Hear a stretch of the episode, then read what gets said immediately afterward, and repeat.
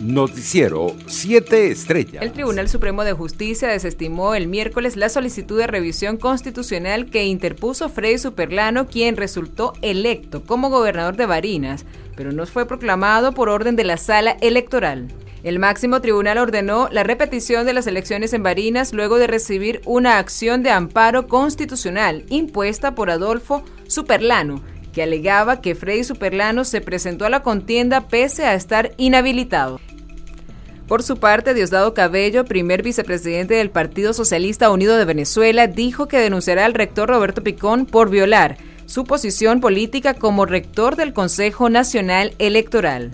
El rector ha venido denunciando las irregularidades que se han dado en el proceso electoral del 21 de noviembre. Nicolás Maduro anunció la constitución de siete mesas regionales para trabajar de forma mancomunada con gobernadores y alcaldes del país. Por su parte, Juan Guaidó participará este jueves en la cumbre por la democracia organizada por el gobierno del presidente de Estados Unidos, Joe Biden.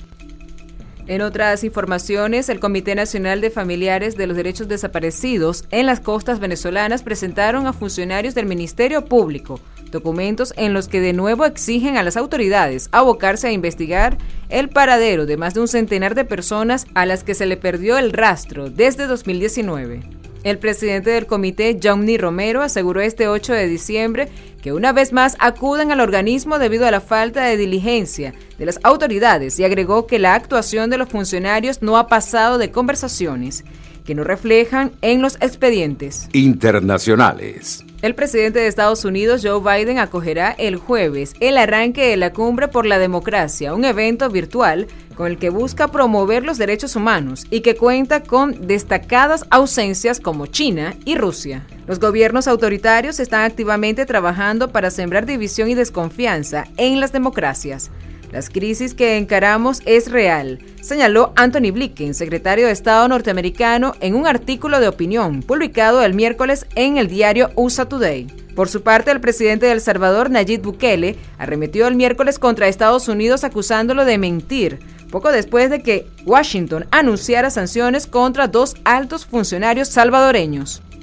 Los reproches de Bukele realizados en una serie de tweets desde su cuenta oficial se dieron luego de que el Departamento del Tesoro estadounidense señalara que una investigación sobre funcionarios del gobierno de El Salvador y líderes de pandillas encarcelados como la Mara Salvatrucha han revelado negociaciones encubiertas entre funcionarios de gobierno y en la organización criminal. Entre tanto, la Organización de Estados Americanos concluyó el miércoles que el gobierno de Nicaragua no respeta sus compromisos bajo la Carta Democrática Interamericana e instó al presidente Daniel Ortega a aceptar una misión de buenos oficios para restablecer el cumplimiento del documento regional de defensa de la institucionalidad.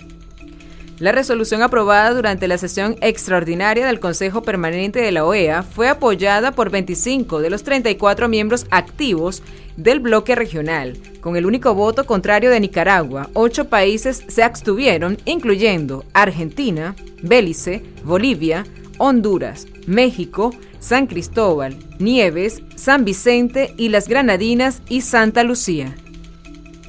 En el texto impulsado por Antigua y Barbuda, Chile, Colombia, Costa Rica, Ecuador, Estados Unidos y Guyana. Insta a Nicaragua a liberar de manera urgente a todos los opositores detenidos e iniciar un proceso hacia la realización de elecciones libres, imparciales y transparentes, con observación internacional creíble. Economía.